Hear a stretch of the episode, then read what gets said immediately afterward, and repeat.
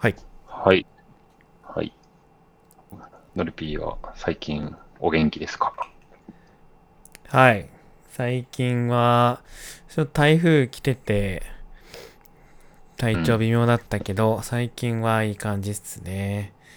よかったよかった。うん。あと連休がね、9月の終わりにちょこちょこあって、なんかあんまり最近仕事してなかったなっていう感じはね、ありますね。ああ、そうね。うん。3連休が2連続であったんで、うんうん。そう。3連休が2回あって、思ったのは、なんか、3連休して3連休して3連休してみたいなのをずっと繰り返したいなって、はい思いました。なんかもなるほど、三三三。う、そう週休3日とかぬるいこと言ってないで、もう333とかね、やっていきたいなっていう 感じがしましたいいね。話。話ですね。はいそうだね。確かに。そう最近あのドルス、ドルステニアフォエチダっていうちょっとちっちゃい多肉植物をあの、お前長いね。はいはいお迎えしました、どこだっけ？なんか中南米かどっかが生息地なんですよね、原産国でうんうんうん。ちょっとその国の言葉に引っ張られてるんでそうドルちゃん ドルステニア。フォエチダフォエチダってねなかなか言わないですからね そうだね。なかなかない語語感なんで喋らないで。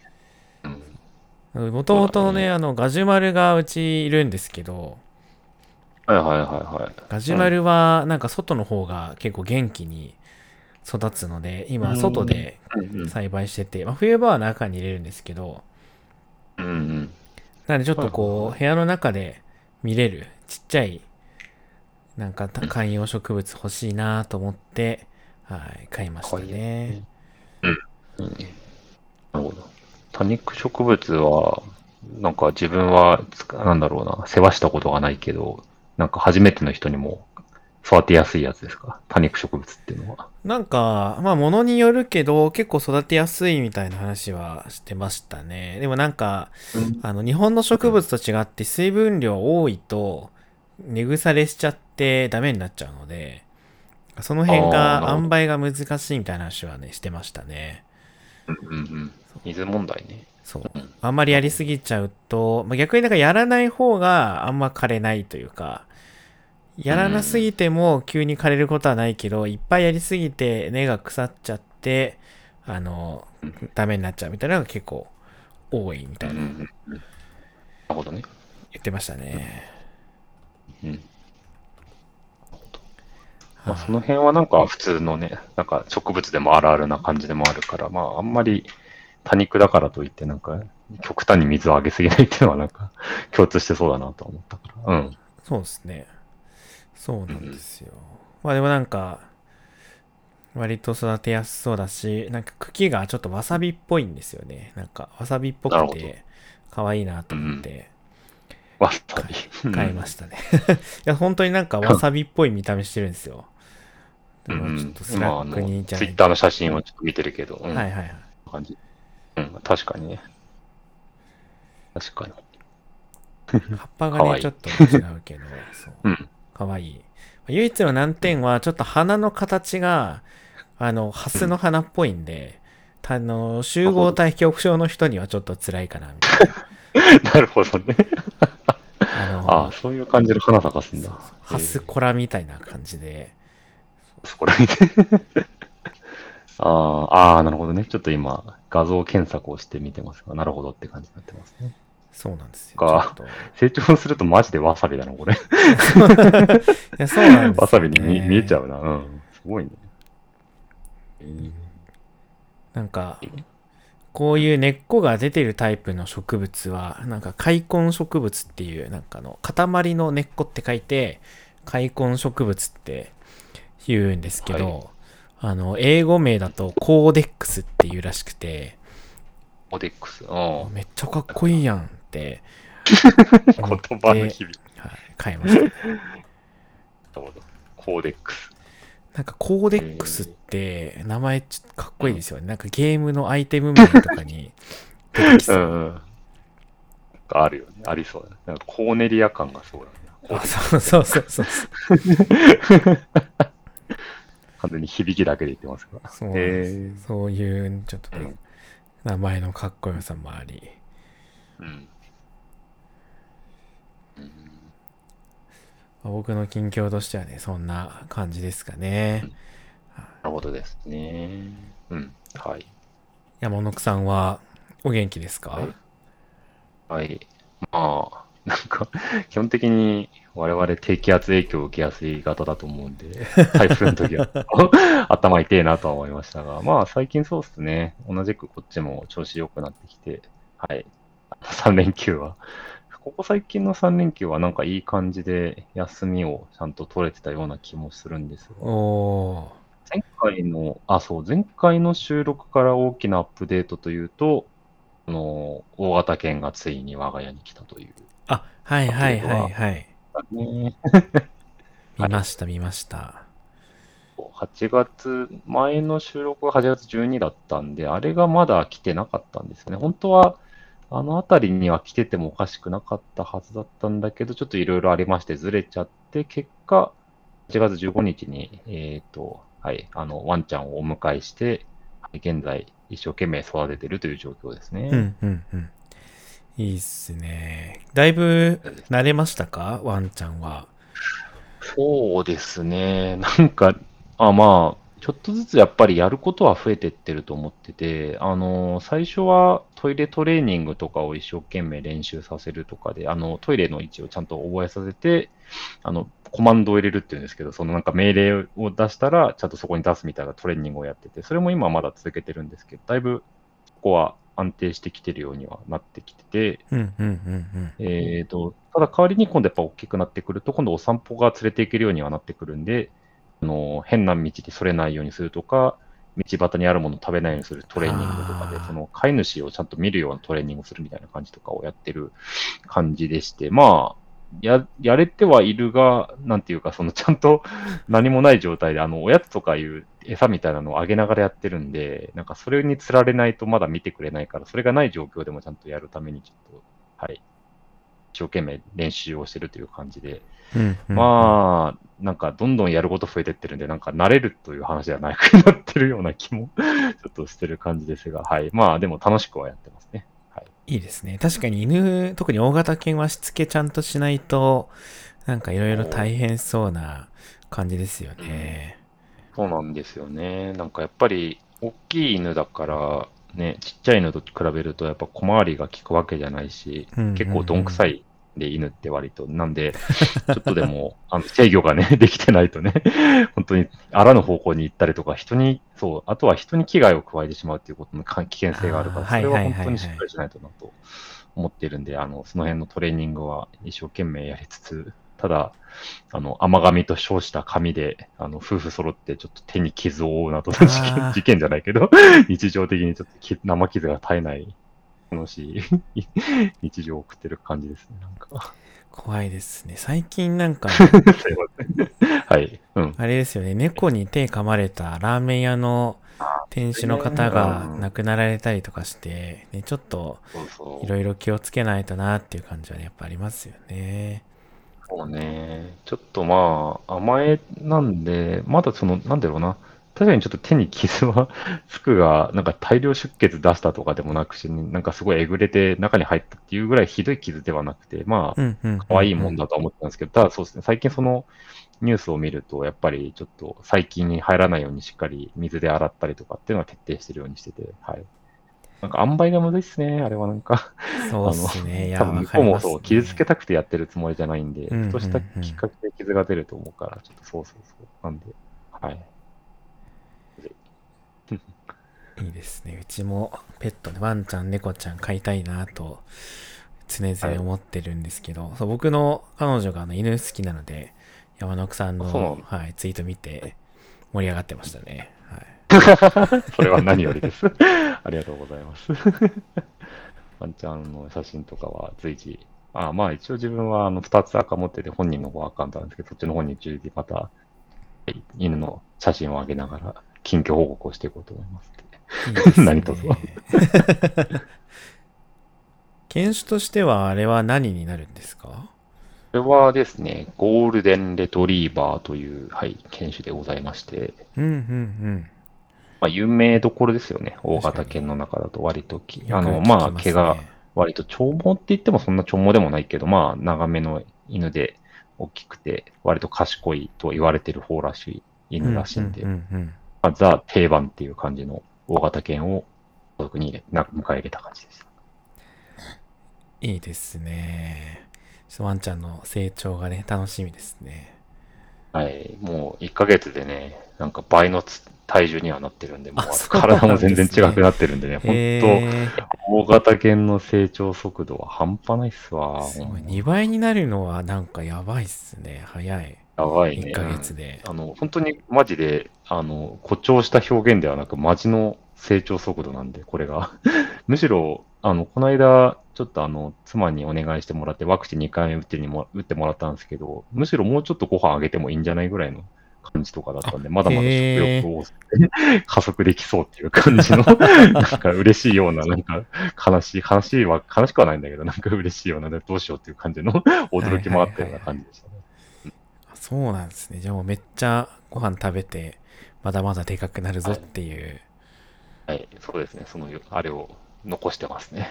成長を。いいですね。えーはい。っていう感じで、引き続き、まずワンちゃんとの生活を楽しみながら、普段の生活もやっていくという感じで、ちょっとてんやわんやしてますが、はい。そんな日常を送って、元気にやってます。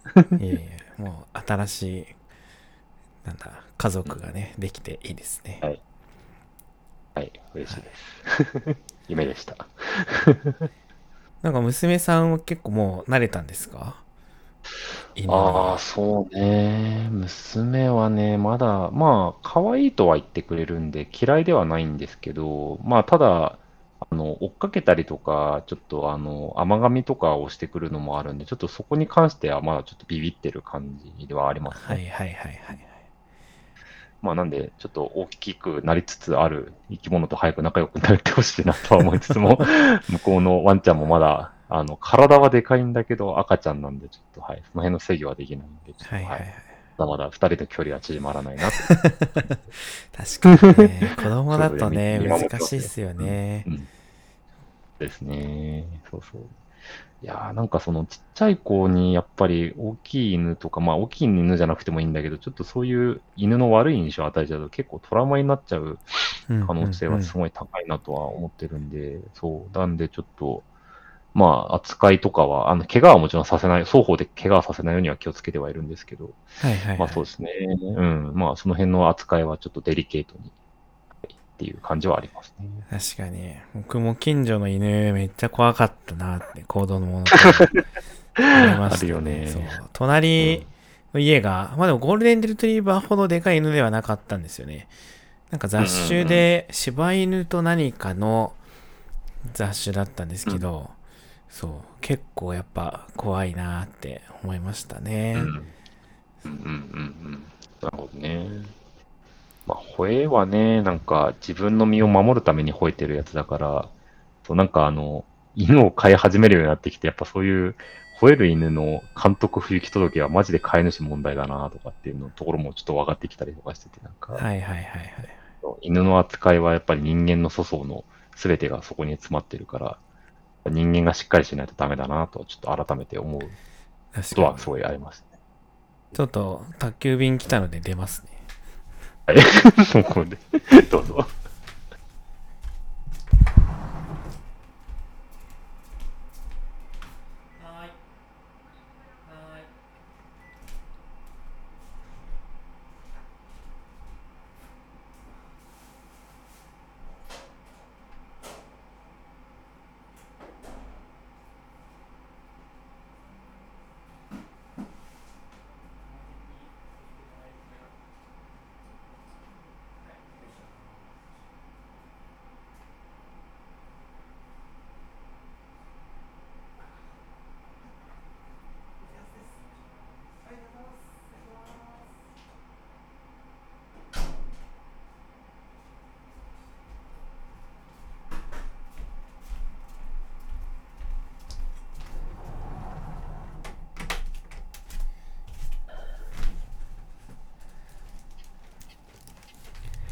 はい、戻りました。はい、おかえりなさい。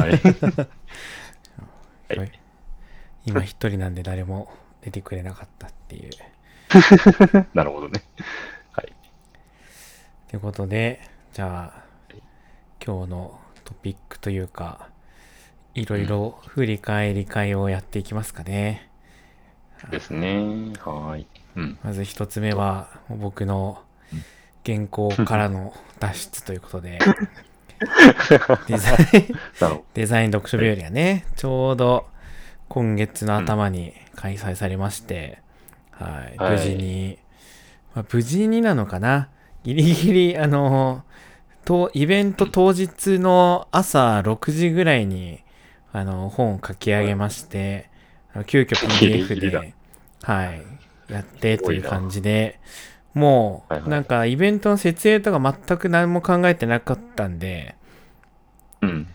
なんかあの、結構デザイナーのあの、同人誌即売会、販布会だったので、うん。皆さん結構ちゃんとしててですね、なんか敷物広げたりとか、値札をちゃんと印刷してきてたりとか、なんかすごいショップカードみたいなの立てるやつ持ってたりとかね、すごいみんなちゃんとしてて、うん。やばーって思いながら僕はあの紙にサインペンではいお品書きを書き、手書きを書き、あのーうんめちゃくちゃ質素な感じでね、あの、やらせていただいてましたけど、なるほどね。お手製感があっていいじゃないですか。そうですね、うんもう、その場で、まあ、なんとか、あの、昔書いてた、小さく始めるデザインシステムという同人誌の、なんか、増補改訂版の印刷版を持って行ってて、それは、持ってった分全部完売して、で、うんあの、新しく書いた、あの、デザインエンジニアの本も、まあ結構、ちょこちょこ買ってもらってみたいな感じで割と、良かったですね。なんかイベントの参加者も結構な人数来てて、なんかあんまり人来ないのかなって思ってたんですけど、うん。もうかなり盛況でしたね。なるほど。はいまあまあの人入り。うん。そう。なんか、あれ、なんだっけ、デザイン読書日和自体の会場は、特には、あの、何、その、入場制限的なところはあんまかけてない感じでやられてた感じだったんですか？そうですね。特に何かそういうオペレーションがあった風には見えなかったですね。うんうんうんうん。なんかもう、ぎゅうぎゅうで動けんぐらいの感じではなかったんですけど、割と人いっぱい来てるなーみたいな感じの、あれでしたね。なんか会場12時からだったんですけど、うんもう12時前から並んでる方結構いて、ああ、そうなんだ。へえ。そう、結構人気のイベントだなっていうのはね、思いましたね。るほど、そうなんですね。へえ。これ、場所ってどの辺でやった感じでした？場所は秋葉原の、えーっうん。と、なんて言うんだろう。まあ、レンタルスペース的な感じですけど、雑居ビルの一室に、一室、ワンフロアなんか借りれるスペースみたいなのがあって、そこでやったので、まあ、広さはそんなに広くない感じのとこですかね。うんうんうんうん。なるほど、なるほど。うんあ、そっか、秋葉か。なんか、秋葉、技術、あの、書店のやつ行った時も何回目だったかちょっと忘れたけど、なんかあったな。なんかそこと同じ場所かはちょっとわかんないですけど、秋葉原でそうはいう、うん。どこだったっけかな。あそこよりは UX だから。全然狭いですね。うんうんうんうん。なるほどね。ああ、そういう感じなんだ。うん。そうなんですよ。うん。でもなんか、秋葉原あ結構アクセスもまあ割とみんなちょうどよく来れるんで、良さそうでしたね。なるほどね。いいね。なんか、他の人とかはどんな本出してたかとかって見見て、見れた感じだった？他のサークルさんの様子とかは。そうですね。僕も割とみんなのところ回って、なんかあの、ゆめみさんが UI デザインの、なんか、なんだろう、お気持ち、お気持ち集みたいなのを書いてたりとか、そんなのあったんだ。へえ。そうそうそう、うんうんうんお気持ち集とか、と何買ったかな ?Figma の本は結構人気でしたね。あの、相原さんっっていうね。はい方ああ、はいはいはい。書いてて、それは結構人気で、あと、瀬谷さんも Figma の本出してたんですけど、それは割となんか、無料で配ってたのかな、無料で配ってて、はい、かなり早めに全部配りきったみたいなこと言ってましたね。あとは、まあ、グラフィックデザイン系の方もいて、なんか自分がデザイナーになった経緯みたいな、うんまとめてる方もいたし、あとなんか昔のデザイナーさん、有名なデザイナーをなんか漫画で紹介する本書いてる人とか、はいはい。はい。結構いっぱいいろんなジャンルの人がいましたね。うん、そうなんだ。すごいね。へえ。なんかいろいろあるなあ、今ちょっとそのデザイン読書日和のノートの記事を見な見るなどして、こんな感じなんだっていうのを ちょっと記事越しにちょっとあのレポートを見てましたが。なんか割とね、うん、確かに今言った感じだと、の方の写真見ると人いるなって感じで、はい。そうなんですよね。そうそうねイラストレーターの方もいたし、うんうんうん。いいね。なるほどな。いや、やっぱ、コミケもね、あの、100回目のやつで、なんとか人が入れるように、まあちょっと入場制限っていうか、いろいろあれもあったかもしれないけど、こういう即売会自体がなんか、本当懐かしい光景のように 思えてるんで、なんかそれをやれてるのはとても楽しそうだなと、ちょっと、はい、見て思いました。そうですね。実際かなり懐かしいなって思いましたね。本当に いいね3年ぶりで、うんちょうどいい規模感だったなってのも思いましたかね。まあそんなに人も多すぎず少なすぎず、今の時期やるには結構ちょうどいいかなみたいな。なるほどね。うんうん技術書店のオフライン開催もなんかやってたみたいですけどね。うん。あれはどうなったかちょっとわかんないけど。うん。そうね。いややっぱちょっとずつなんかね、こういうイベントに憧れが、ふつふつとまだちょっとオフラインの世界にちょっと若干引き込まれつつあるが。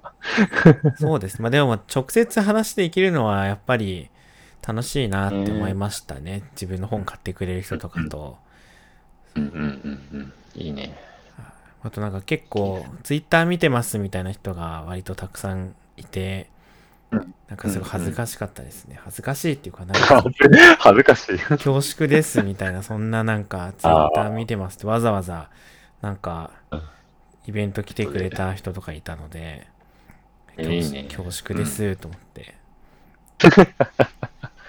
いい話。そうなんですよ。でもデザインエンジニアの本は結構みんななんか、そうデザインエンジニアになりたいんですみたいな人が買ってくれて、結構まあ書いてよかったなというのもありましたね。うんうん、今回のね、出した本、またデザインエンジニアについての観察と考察という感じで、大変興味深そうなタイトルの記事だった。自分もちょっとね、あの、当日は行けなかったんで、あの、あの、ブースからちょっと PDF 版を購入させていただいて、ざっくり見てましたが。ありがとうございます。ええこれは、なんだろう？これを書いたいきさつみたいなのっていうのはなんかあったりするんですか？が生まれた誕生日はというか。あー、もともと何書こうかなと思ってて、うん。Figma の本とかいろいろ考えてたんですけど、まあなんかデザインエンジニア、なんですかね、結構僕がミーティーやってるんですけど、ミーティーでデザインエンジニアに興味ありますみたいな人から結構、うんあのー、という、なんか連絡もらったりとか、あと TechTrain とかをやってるとこ時でも、あまあ一応あれ、あの、エンジニアを育てるメンター講座というか、そういうあれなんですけど、結構デザインレビューしてほしいみたいな依頼とかも、割と多くて、デザインエンジニアとか、まあエンジニアでもデザインに興味持ってる人、結構やっぱいるなーみたいな。特に若い人でそういうのが増えてるのかなっていう印象が、まああって、行った時に、まあデザインエンジニアって何かみたいな、あんまりこうまとまってちゃんと書いてる本とかって少ないよなーっていうのは思っていて、はい。まあなんか書いたら、なんか、良さそうなのではないかというのが、まあ一個と、まあ、なんかそういう裏を取らなくても書けそうな本っていう、なんですかね。ね。時間をかけずに書きたかったので、なんか Figma の本とか書き始めると、その Figma のドキュメント読んで、その、どこに何が書いてあってとか、調べなきゃいけなかったりとか、そのちゃんとしたプラグインなのかどうかみたいなのを調べたりとか、結構大変だなと思って、まあ、自分のお気持ちみたいなのを書く本だったら、割と楽に書けるかなと思って、まあそのテーマにしたっていうのも、まあ、ありますかね。そう。うん。まあ、デザインエンジニア、まさに今ね、仕事でやってることだし、なんか、P のこれまでの人生を振り返る中でも、この辺の話とか通ってる話だから、まあなんか、これはある意味で、ノリピーの、なんか自分のそのこれまでを振り返ってる感じでもあるのかなって、ちょっとそういうふうにも今聞いてて思ったりもしなくはない気がでもそうですね。最後の方のなんでデザインエンジニアになったのかみたいなところとかは本当に僕のこう経験というか、うん。過去を振り返ってみてどうかみたいな感じで、まああとデザインエンジニアになるみたいなところ、あんまり詳しくは書けなかったところもあるけど、まあなんかどうやったらデザインエンジニアになります、なれますかみたいなこう人も結構いたので、うんその辺にこう一定のこう答えというか、まあこんな感じかなみたいなうんのを。こう提示できる、まとめておきたいなみたいなのもちょっと。あって、まあこれ書いたっていうのもありますかね。なるほど。うんうんうん。まあ、ポートフォリオじゃないけど、なんか、一つのあれだよね。集大成のまとめというか、その辺はあるな。見て思いました。ね。そう。まあ、あとやっぱなんか、あの、うんプロトタイピング、まあこれも最近あったんですけど、やっぱデザインエンジニアではプロトタイピングがこう得意な人と、こうデザインシステムとか、そういうところが得意な人、うん結構まあ分化され、分化というか分かれてきてるな、みたいな、があったので、あなんかその辺もちゃんとなんか書いときたいなと思って書いた感じですかね。そうあ、そうう。んうんうん。なるほどね。こうプロトタイピングとそうか、デザインシステムとか。ああ、なんかわかるような、そんな気もする。ですね。なんか特にあの工学分、あのー機械工学とか物理的う。なんプロダクトを作る会社のデザインエンジニアっていうと、まあ、プロトタイピングをする人なんですよね。新製品をいっぱい開発するときに、やっぱりその技術検証というかいろんなものが必要なんで、プロトタイプを作るうん必要なんですけどうんうん、やっぱ両方の知識持ってないとプロトタイプ作れないので、確かに。まあなんかプロトタイプをこうサクッと作って、こう価値検証するみたいな。ダイソンとかアップルとかの人はまあ大体そんな感じですよね。うんうん、そうですね。うんうん。そういう会社で逆にデザインシステムみたいなものはないので、あうんうんのうんそういうハードウェアを作る人は、まあ、みんなプロトタイプが、まあ、メインではあるんですけど、まあ、ソフトウェアデザインだともうちょっとこう違う進化してるかなという感じで。まあ、その辺の違いというか、まあ、結構デザインエンジニアっていう言葉割とそういうなんかごちゃ混ぜにされることが多いので、はい。そうですね。その辺をなんかあるんだぞって書いておきたかったみたいなのもありますかね。うん。か、あの、でも、その後の、まあ、やる仕事の内容を触れてるやつとかを見ると、まあ、そうだねっていう中で、うん、なんだろう。あの、なんだっけ、アクセシビリティのやつの入ってるの、なんかちょっといいですねって思って。いいですねってのもあれだけど、なんか。はいはい。まあ、この辺はね、フロントエンドたるとこ、フロントエンドっていうかね、のハックとデザインのちょうど、まあ、デザインって言っても、だからその、要は、ウェブにおけるソフトウェアデザインというところでっていうところを加味した上でのその部分のところもちゃんとしっかりやらないとっていうふうに書いてるから、なんかこれを見た人たちが、一つでもまたアクセシビリティ対応が一つずつ増えてって、いいデザイナーが、デザインエンジニアが生まれるといいなとと思ってて、完全に私事ですが、ににニコニコしながらこういうのが見てました。でもそうですね。僕も、なんかそうですね。アクセシビリティ、ままあ実際なんか、まあ面白い領域でもあると思うんですよね。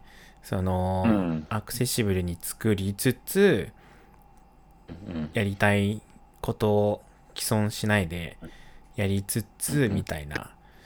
なんかうんうん、なんていうんですかね。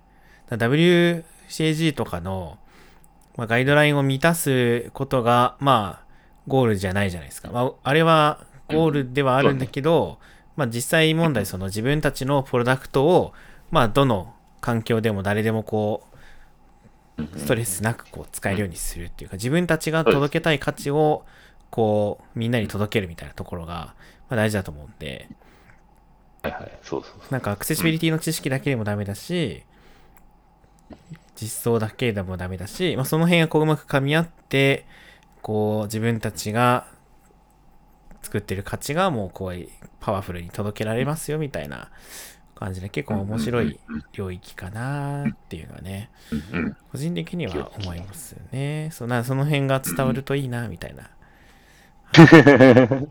そうだね。まあ、最近は割ともうよく耳にはするようなワードにはなりつつ、まあ、まだ浸透してききってるかどうかとかはちょっと置いとくとしても、まだだ何それっていう言葉にはなってないと思うんで、なんかここから拡張していって、そうですね、ユーザー価値最大限届けていこうぜってのにつながっていくといいねって思いますね。うん。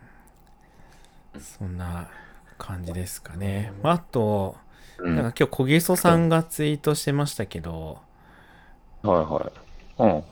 やっぱなんかみんなデザインエンジニアって名乗ってる人も結構みんなデザインエンジニアって何なのか 問題というか何なのかに悩むこうねあるなみたいな。僕も名乗ってるけどまあこうパキッとした定義があるわけではないので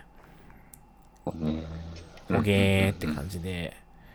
えー確かにね。そううん僕はデザインエンジニアはデザインじゃなくてエンジニアの方に軸があると思ってるタイプの人間なんですけど、まあ人によってはデザインの方にこう軸があって、その、まあエンジニアリングの知識を絡めてデザインする人みたいなのをデザインエンジニアとして捉えてる人もまあいるし、とか。ね。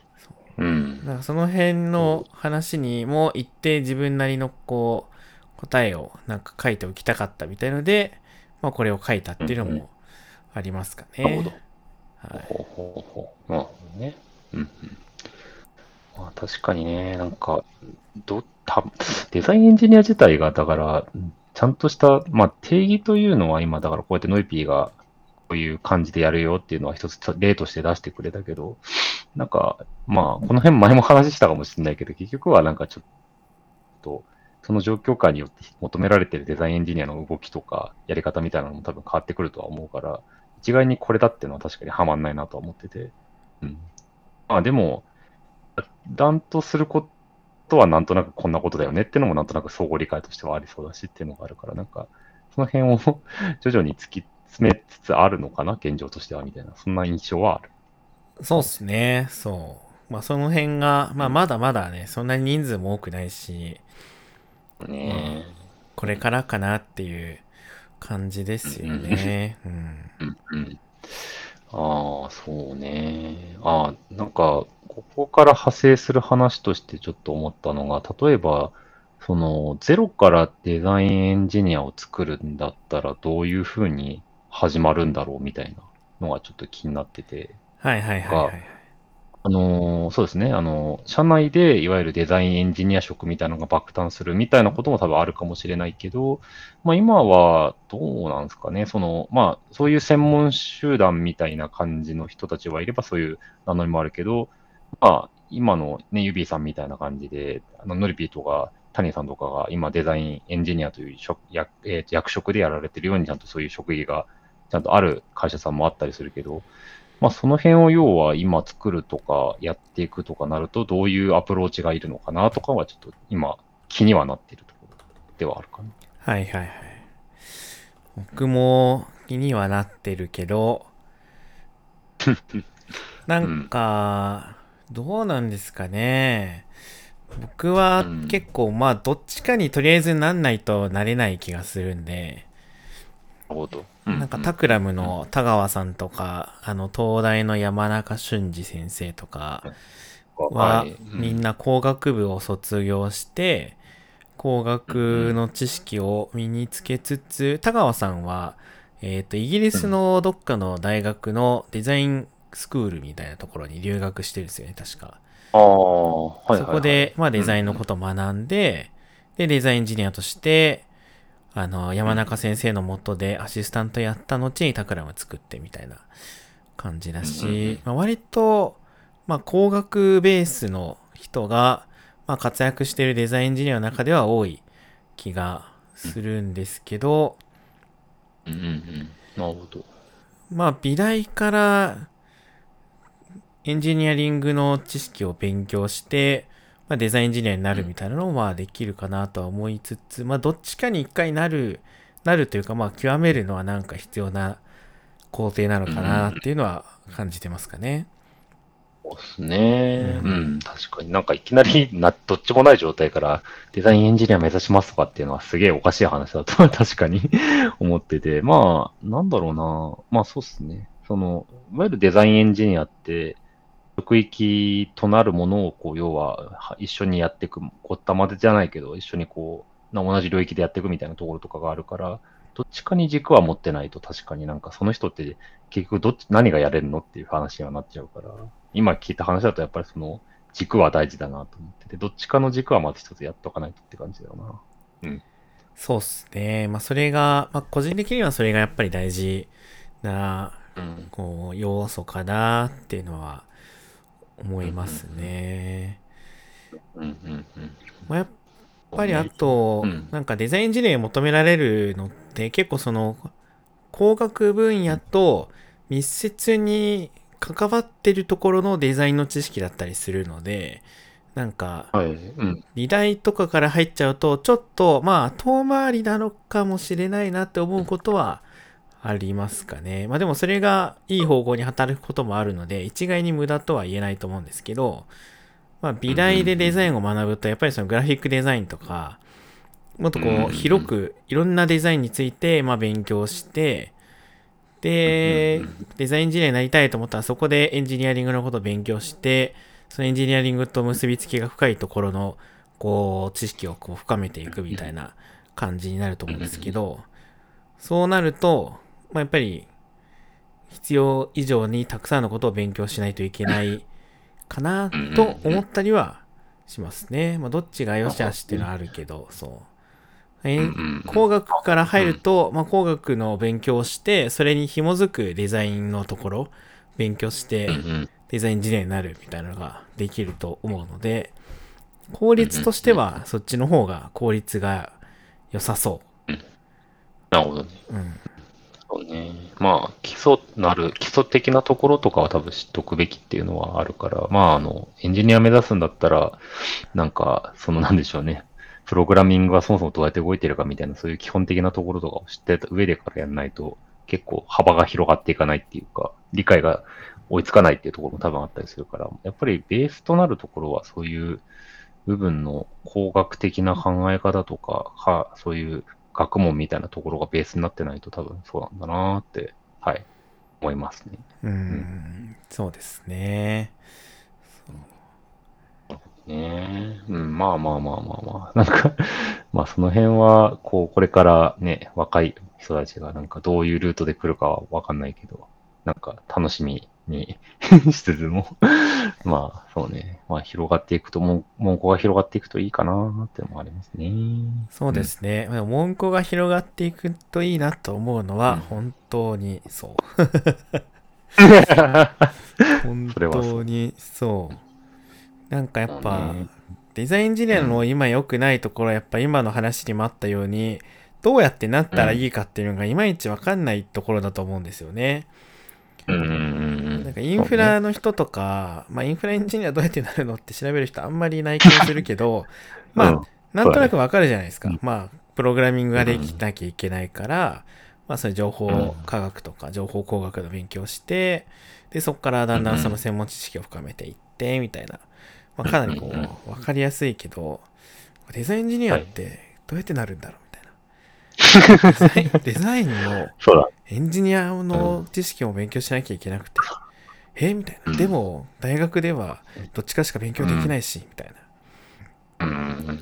いやいやいそうねいやいや。や、わからんっやりて。方はね、あとさ、その、なり方もそうだけど、売り出し方もちょっと難しく、難しくないかって言ったらあれかもしれない。あ、でも、だから、わかる。ね、そのまあ、デザインエンジニア的な、例えばね、その、興味とかで一応そういう多少なりとも、双方の知識なり、そういうのができますよっていうあったときに、そこと受け入れて、こう、なんでしょう、受け入れるって言い方は変かもしれないけど、まあその、なんでしょう、一緒に会社に入ってやっていくみたいな感じとかの受け皿としてやる会社自体もまだ間口が広くないかなというのが正直あって、まあそれこそまさに、ウェブ系であればなんとなくニュアンスは伝わるし、自分が知らないだけでまだいろいろ募集してるとこもあるかもしれないんだけど、でもいきなりこう、ね、デザインエンジニアですって言われて、ほう、何ですか、その、新しいエンジニアさんは、みたいな感じとかなっちゃうと、結局そこのね、理解がないと広がりもねえよなっていうのはちょっとあったりするんで、なんか、元もそうだし、あ、元っていうかさ、だから会社自体も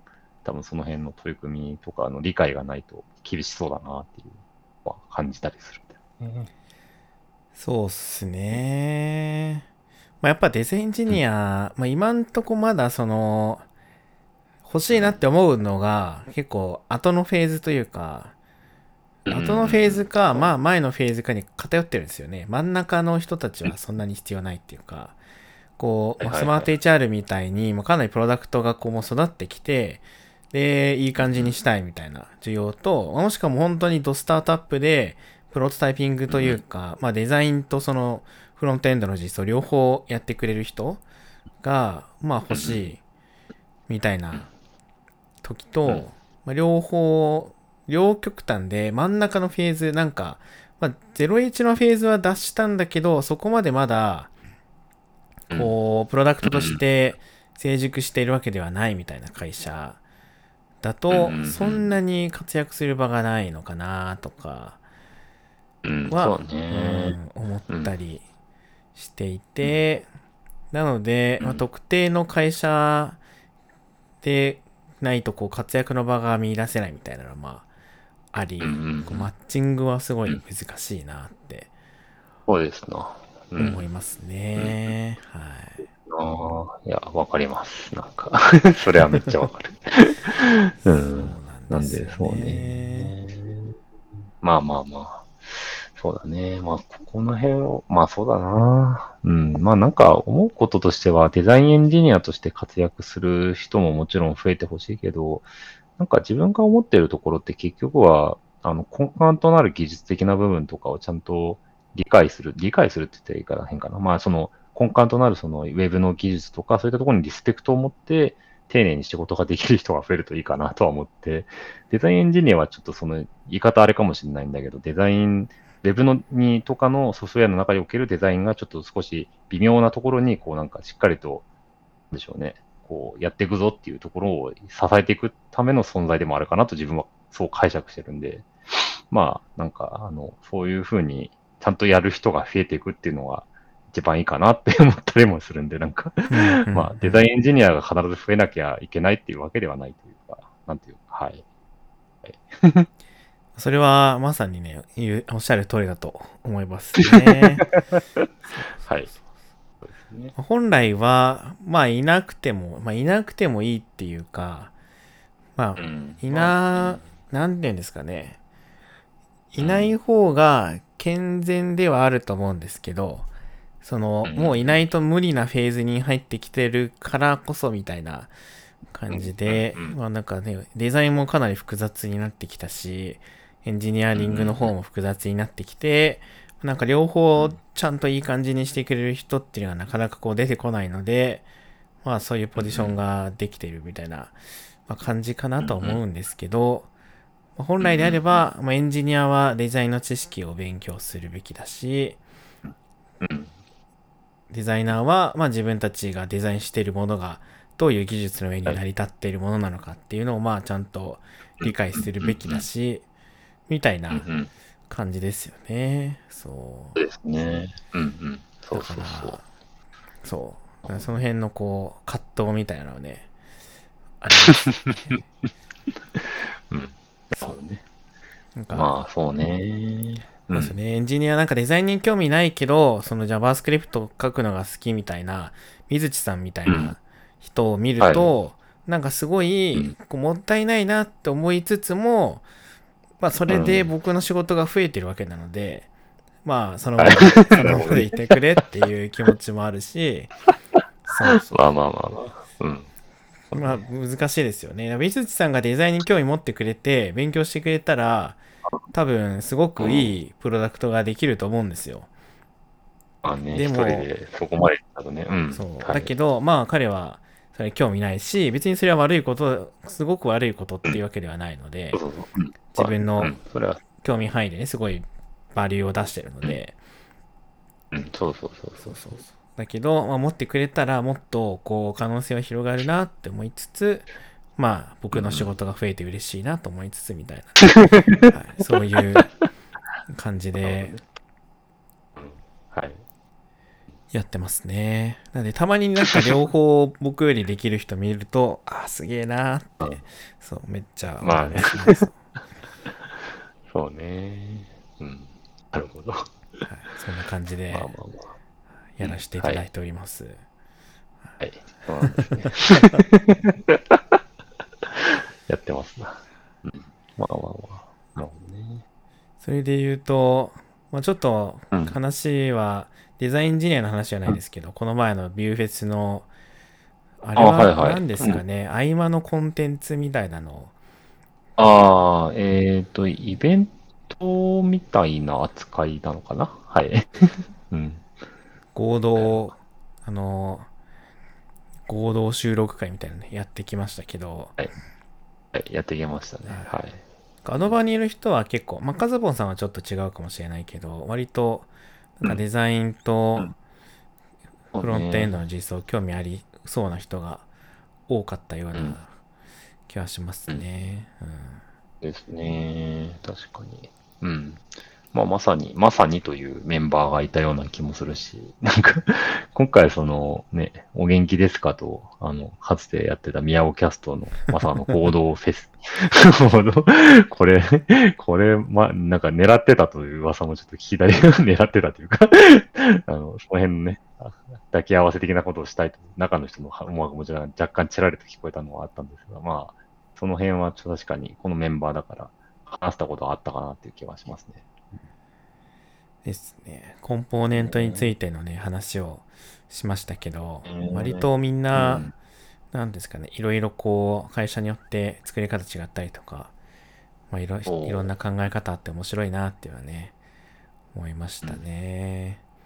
はいね確かに。まあ、まさに本当に業種、なんでしょうね。まあ、携わってるドメイン自体も全然違う人たちだから、ああ、確かうん、にね。なんか、うん、ね、なんか、宮岡さんとかはまさにスタジオを作られてて、まあ、ビュー作るときとか多分、あの、複雑な GUI を作ってるとかの方が多分、あの、メインのお仕事なのかなと思いつつ、まあ、そうですね。後ろの子さんであれば、まあ、あちらもあちらで多分そのショップの中の実装とかを作ったりとか、まあ、その辺の複雑なフォームを作ったりとかってたりとかで、自分もまあ、いろいろそのフォーム周りのこととかは作ったはいるが、まあでもなんかお金周りも扱うし、なんだろうな、なんか仕事のやり取りのところとかもあるから、なんか全然やっぱりみんな違うドメインの中でやってるから、使われ方とか、そのなんか、そのどういうふうに持たせるかも違うんだろうなとはちょっと、はい、喋ってて思いました。うん、確かにそうですね。割と、なんか 2C やってる人と 2B やってる人と、バランスがいいメンツだったような気もしますね。確かに。そうですね。僕は結構 2C 寄りの話、ん？ことやってるのが多いし、山野さんとかは、うん山野さんは 2B?2C? かなうん、B うん、B B でもあり、C でもありみたいな感じだから、まあ、まあ、どっちかというと B かな。う。うんん、うん、うん。まあ、EC 系もなんか同じ感じですよね。2C 寄りの話もあるし、2B の話もあるし、うんみたいなもあるし、うん、そうそうそうそう。うん、感じだし、ね。結構ね、バランス良かった気がしまそうですすね。ね。確かに。うんビューのコンポーネントでこんなね、いろいろな 事業会社の人が集まって話するのも、なんか、なかなか面白い登登壇だったなとは、あと、あイベントだったなと思いつつ、そうですまあ、このね。辺はちょっと実際にね、うん、聞いてもらって、どんな感想があるかはちょっと気になるところではあるかな。うん、皆さんぜひ、ビューフェス10月16日のはいイベントコーナーお楽しみにぜひしていてください。ですね。はい。あの、みんなで面白く喋ったんで、はい。時間がね、ちょっと短かったですかね。40分でね。結構こう駆け足になっちゃった感じもあるので、まあできればうんなんかあの倍ぐらい喋って、こそうね。うん。う、いろいろ話せると、もうちょっと深い話ができたかもしれないなと思いつつ、はい。まあまあまあまあまあ。まあまあ、またね、今度どっかで一、発そでう、一発撮りだったんでね、はいしょうがないですね。そうですね。なんか、あれ、あれらしいよ。あの、なんだっけ、ミヤキャストはまたなんかふ復活じゃないけど、ちょっとこの辺の、いうの話はしたいとかっていう話は聞きたから、なんかそういう裏話じゃないですけど、終わった後の話のやつはあるかもというのは、おー、ただ見つつも、はい、会いましたんで、期待ちょっとその復。活に期待してますね。でもあの場は結構登壇するメンバーも結構いっぱいいましたよね。僕はしないけど、山のさんと、はい。白の子さん宮はスポンサートークで出るって言ってたし、あ、そっか、宮岡さんも。うん、そうですね、宮岡さんもそうですね。なんで、関係者、大集合してた感じの回ではあったかもしれない。僕はね、あ2018年に登壇して以来、何もしてないです。あそうだね。自分はあれだな、2019に予定してたけど、台風でおじゃになったから、リベンジという感じで出るんでね。はいはいはい。準備は順調な感じですか？あというよりかは、もう終わっているという方が正しいかな。あの、そうそうそう、事前収録をね、向こうに提出するという感じの形式でございまして、はいなんで、はい。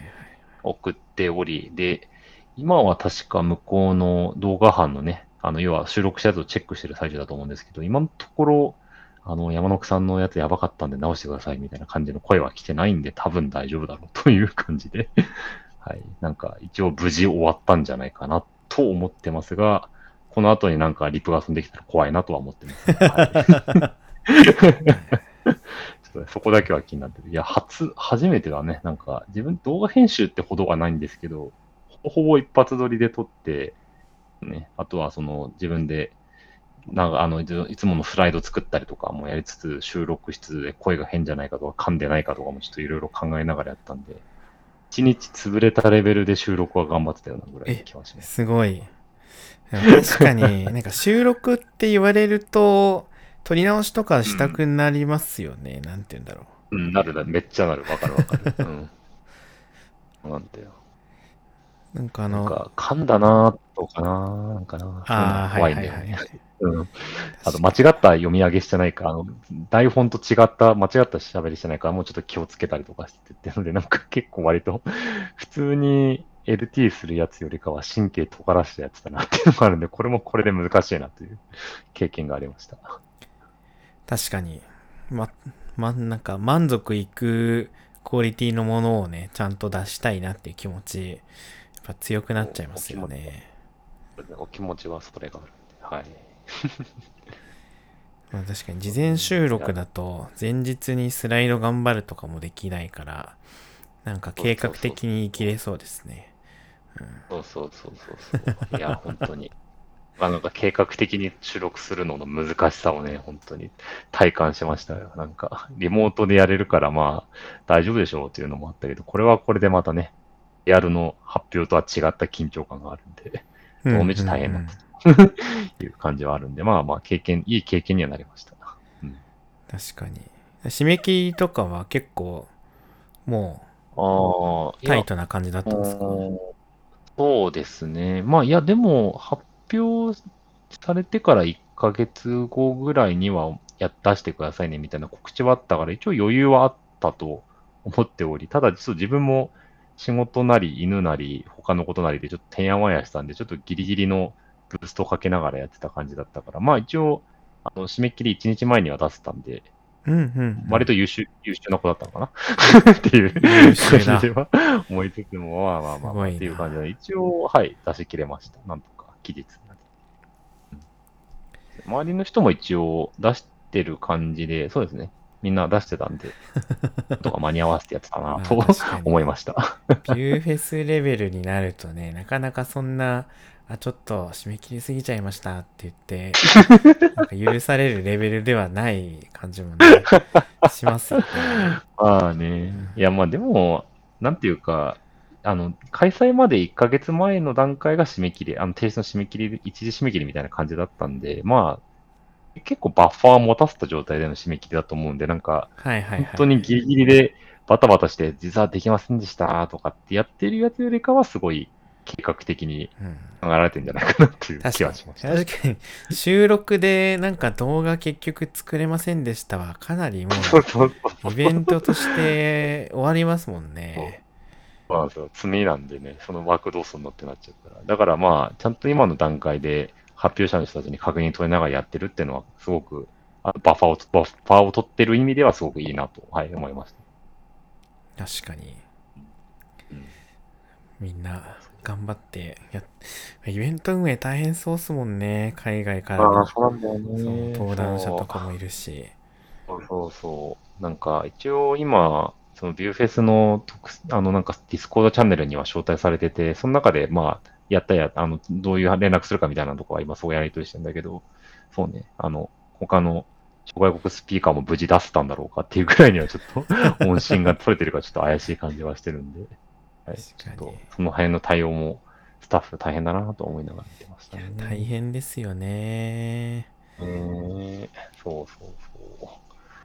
いやー、イベントは確かにね、あの、デザイン読書日和もそうなんですけど、やっぱり、無事終わりきるところまでやるのって本当に労力のかかることだし大変なことだなとは、ちょっと過去自分もカンファレンスの手伝いしたことは思った中ではちょっと思ったんで、はい。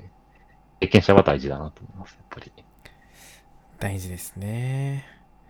うん。ねでも、これからだんだんでかいカンファレンス増えていくと、またね、活気が出てきそうでいいですよね。そうっすね。まあ、今はもう現時点で、あの、Ruby 会議はオフライン開催がされてましたし、あとうんうんうんうん PHP コンか、とかのやつもやってるから、そうですね。なんか、Ruby フェスはちょっとやっぱりちょっと、あの、あのよこの最近読めない状況のあれもあるから、ちょっと一応オンラインで不人やと思うんですけど、最近はそうですね。オフラインイベントいくつか見えるようにはなってきたんで、また戻りつつあるかなという感じはあります。そうですね。あと、あの、あれ、Figma のスキーマがついに東京上陸ああ、見た見た。はいはい。らしいというので、なんかうんオフライン開催、抽選みたいですけどね、オフラインでうんうん。ああ、そうなんだ。はいはいはい開催するみたいで、うんうんいいなと。ほどだから両方開催するのかな？ライブと、ハイブリッド。うん。あの、ねオフあのオフラインとうんうんうんうん。楽しみ。まあ、これもね、ちょっと僕申し込んだんで、当選するといいなっていう感じはうんありますねで。うん。ぜひぜひ。そうですね。そろそろなんかオフラインカンファレンス出向いて盛りたい欲が復活してきたかもしれないから、なんか、まあちょっとあのね、状況をね、ちょっと見よった上で、はい、いけたらいいなと思いました。そうですね。まああとなんか若い人向けの、なんていうんですかね、コンテンツというか、刺激というか、うん。やっぱりなんか僕が昔こう、いわゆる書き出しみたいな時も、こういうオフラインのうん。でかいカンファレンスに行って、なんか知り合い紹介してもらったりとか、そう、コうん。ミュニティ紹介してもらったりとかして、まあそれがこう、後の仕事とか、あの個人の活動とかにつながってたりするので。そういう機会がね、若い人にこうどんどん増えていくと、なんか良さそうだなとは思いますね。うんうんうんうんうん。ですね。うん。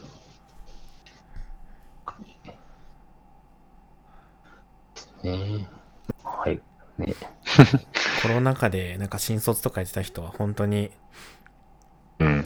大変だな。大大変だな大変そうなんか モチベ続かなそうみたいなね、うん結構そう思ったりしたんで、そうなんだよね。まあ、彼らは彼らのコミュニケーションというか、あの、そのね、情報網があってやってるとかあるかもしれないから、こっちの心配なんか知らねえみたいな感じかもしれんけど、知れんけど、まあ知れんけど、でもまあ、それはそれとしてでも大変なことには変わりないはずだから。そうそうそう。なんか Slack のコミュニ、 Slack とか Discord のコミュニティとか、あの、ツイッターとかって、結構その、うん目立つ人が目立ちすぎちゃうじゃないですか。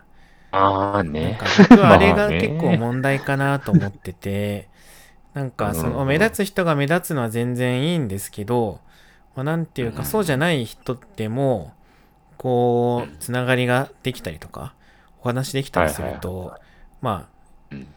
あ、モチベーションにもつながるし、まあ知り合いも増えるし、うん。まあいいなと思ったりするので、まあそれが、こう、オフラインだと、まあ割とその、平等にっていうか、なんていうんですかね。まあ目立つ人はうんオフラインでも目立つんですけど、割とそのうん、いろんな人に。と、こう交流する機会がねそう増えるよ。でね。それがオフラインだとやっぱいいなって思ったりはね、しますね。うんうん。うんうん。そうだね。うん。確かに。そう。まあなんかね、コミュニティも、黙々寺とかもね、もう盛り上げていきたいなとは思っているんですけど、最近ちょっとあんまり運営陣がね、忙しい感じなので、うん。バタバタと、はい。うん。黙々会の掛け声も最近ままなってないっていう。そうなんだ。そんな事情が。そうなんだ。ええそう、そうなんですよね。うんさんも、そう、最近あんまりうん活動に参加してないんで、ええうん。なるほどね。いや、でもまあ、有志でここまでやってるのもすごいなとは、ちょっと、陰ながら見てて思ってるんで、なんか、無理なく 続けられるといいなとちょっと陰ながら応援してるんで。うんそうですね。でも、なんだかんだもう5年以上、5、6年、もっとやってるか。ねもっとやってるんで、は騎士はね、うんい、よくやってんなと思いますね。いい話。そうね。まあ、その辺ね、コミュニティもやっていくぞというところで、まあ、ビューフェイス、とりあえず、楽しみにはい。しています。えー皆さはん、ぜひ参加して、まあ、山のさんのセッションとか、僕の、じゃあ僕たちが撮ったあの、うんコンポーネントの話とかね、そう、聞いて、感想をどしどしツイートしてくれたらと思いますので、よろしくお願いします。でぜひ。え、どうぞ。今日はこんな感じですかね。はい。そうっすね。はーい。うん。ではまた来月、今年もね、もう後半ほぼほぼ終わりかけみたいな感じですけど、そうっすね。うん。10月はい。にお会いしましょう。それでは、お元気でー。お元気でー。